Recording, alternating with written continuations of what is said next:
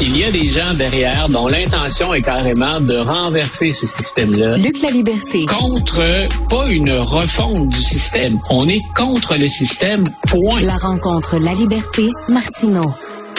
Alors, euh, Luc, de quoi tu veux me parler aujourd'hui? Je n'ai pas ton menu.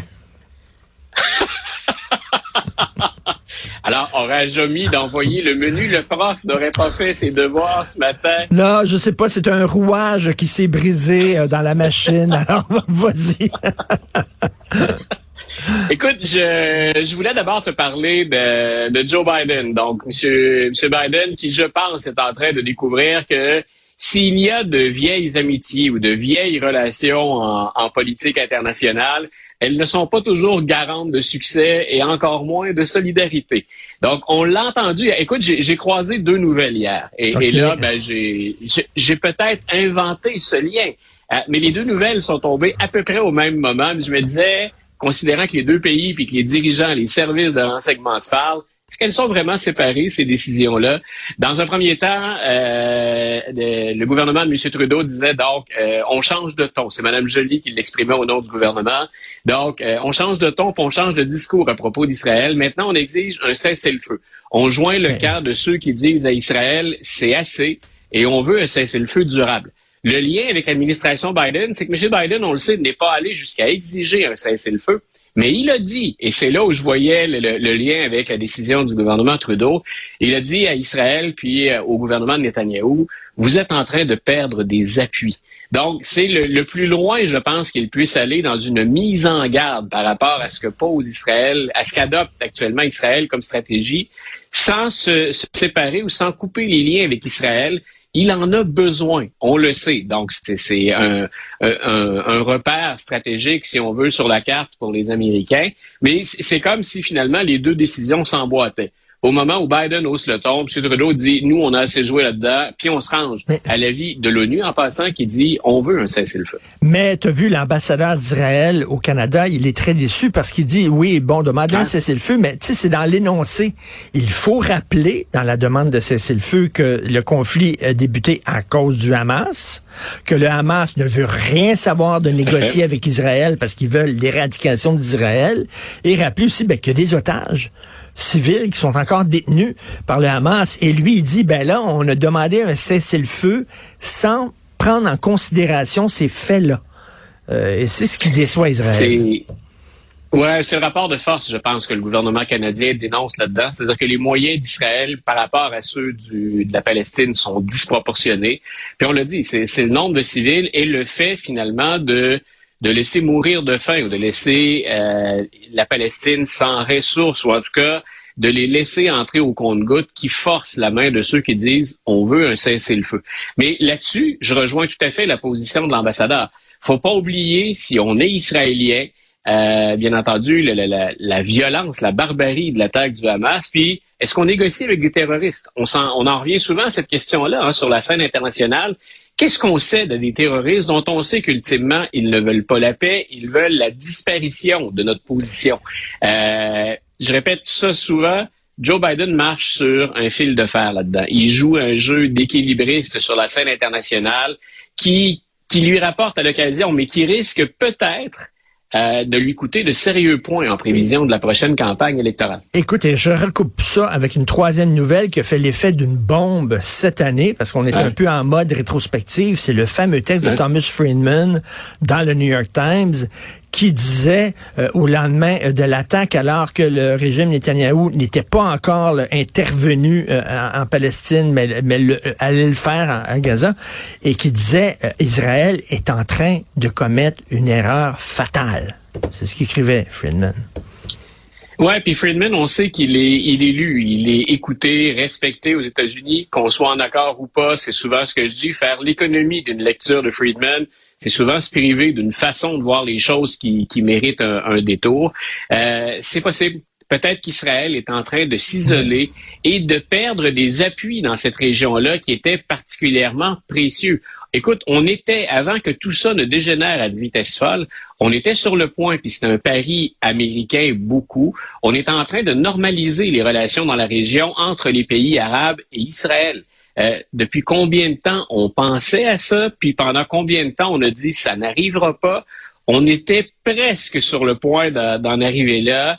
Et, le Hamas donc sert ce, ce, croc en jambe d'une rare violence à, Israël, qui là, à mon humble avis, c'est très subjectif, euh, tombe dans, dans l'exagération. Si mes sympathies allaient à l'endroit d'Israël en raison de sa position géographique sur la carte et des attaques répétées depuis sa création, est-ce qu'on n'a pas une réplique qui serait disproportionnée ou en tout cas très difficile à appuyer sur la scène internationale? Friedman avait peut-être raison en ce sens-là. Euh, COP 28, est-ce que c'est une victoire symbolique ou euh, c'est un ah. optimisme exagéré? Parce que là, on sent que on essaie de, on essaie de voir le verre à, demi plein là, à, tout prix. Là, qu'est-ce que tu en penses? Écoute, si on sort ça du contexte et qu'on ne regarde que l'énoncé à la fin, on se dit, à la limite, wow, euh, ça se tient dans un pays qui est un producteur de pétrole. On invite les producteurs de pétrole, puis on en arrive à signer un document dans lequel on s'engage à une transition au plan énergétique. On va délaisser le pétrole. Si on sort ça du contexte, toi et moi, est-ce qu'on espérait ça il y a quelques années? On l'espérait il y a quelques années, mais en pensant pas que ça allait se eh matérialiser. le, le problème, c'est qu'on est en 2023 et le diable étant toujours dans les détails pour récupérer l'expression populaire, euh, c'est le, vocabulaire de la déclaration. Hein, c'est il n'y a pas de caractère formel, il n'y a pas d'obligation. Il semble y avoir maintenant une volonté commune, mais ce sera à chaque pays d'y aller de sa contribution. Euh, je vois pas moi d'incitatif très fort. Donc de dire en 2023, euh, oui, il est temps de sauver la planète, puis le réchauffement est devenu une problématique mondiale qu'on ne peut plus nier. Donc, on a en fait comme reconnu l'évidence, mais en ne s'engageant nullement à respecter des cibles, ou en tout cas en se donnant des moyens contraignants, donc d'atteindre certaines cibles. Alors, je, je lisais ben ça ce matin, puis je, je riais jaune ou je ben, pleurais, peu importe. Et, qu'est-ce que tu penses du ministre koweïtien du pétrole, euh, Monsieur Saad El Barak, qui dit que bon, cette demande de sortir euh, progressivement du pétrole, que c'était une attaque agressive de la part des Occidentaux. C'est juste s'il n'a pas dit que l'écologie était colonialiste, qu'on imposait nos valeurs aux pays africains. C'est particulier quand même. Ben écoute, il y a, y a, un fond là-dedans. Est-ce que les, les, Occidentaux et les Américains, mais les Européens, dans ce cas-ci, plus, ont imposé leur volonté aux Africains? C'est difficile de le nier.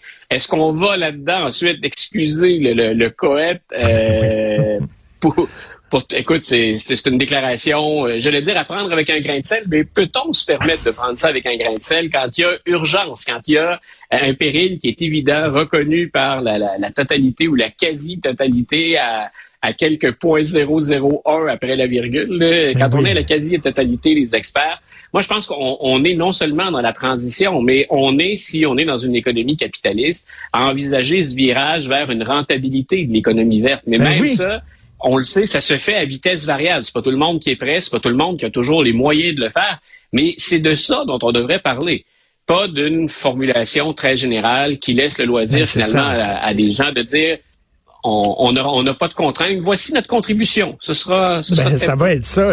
Penses-tu vraiment que les pays, les gros pays producteurs de pétrole euh, vont euh, soudainement comme ça euh, tourner le dos à des milliards de dollars pour nos beaux yeux? Et est-ce que la Chambre va voter pour lancer une enquête en destitution contre Joe Biden? On en est encore là. le souper. On en est, on en est encore là. C'est-à-dire que depuis le début de toute cette histoire, je dis, réglez le cas de Hunter Biden, soyez transparents et organisons-nous pour qu'il rende des comptes. À l'évidence, il a connu des problèmes personnels, il a vécu une vie plus que mouvementée et il a commis des gestes qu'on ne pardonne pas aux citoyens ordinaires. C'est pas la première fois dans l'histoire américaine que des proches ou des enfants d'un président se retrouvent dans l'eau chaude. L'important, c'est que ces gens-là rendent des comptes.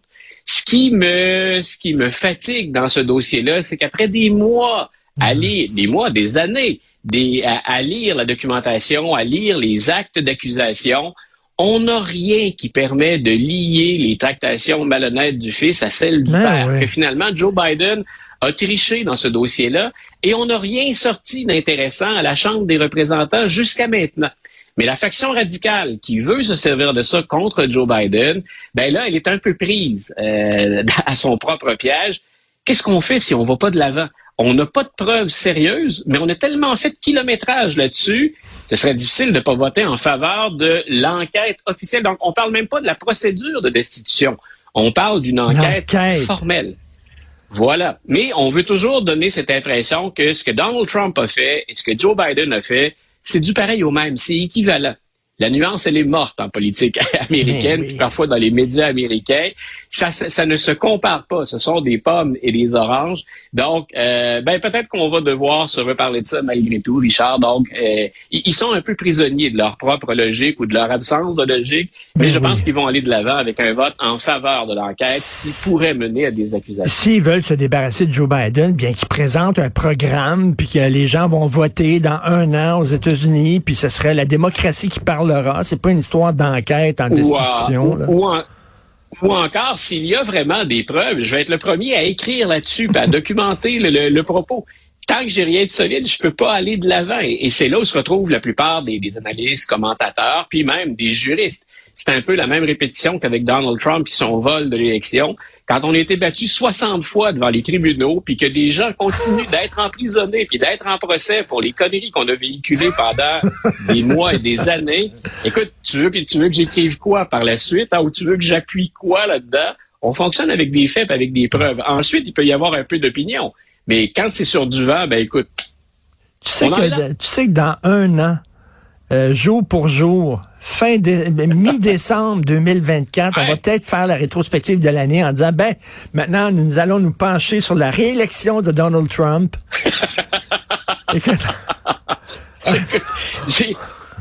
parfois, parfois, dans mes rêves les plus fous, je me dis, ce serait intéressant de vivre dans un monde parallèle, hein, de quitter le quotidien. Oui, oui, oui. Peut-être que l'année prochaine, on va se parler dans ce monde parallèle. Ah, écoute, on va aller dans le métavers, puis on va vivre là, moi. Je vais, je vais déménager dans le métavers. Merci, Luc, la liberté à demain. Salut. Une bonne journée, Richard. Bye.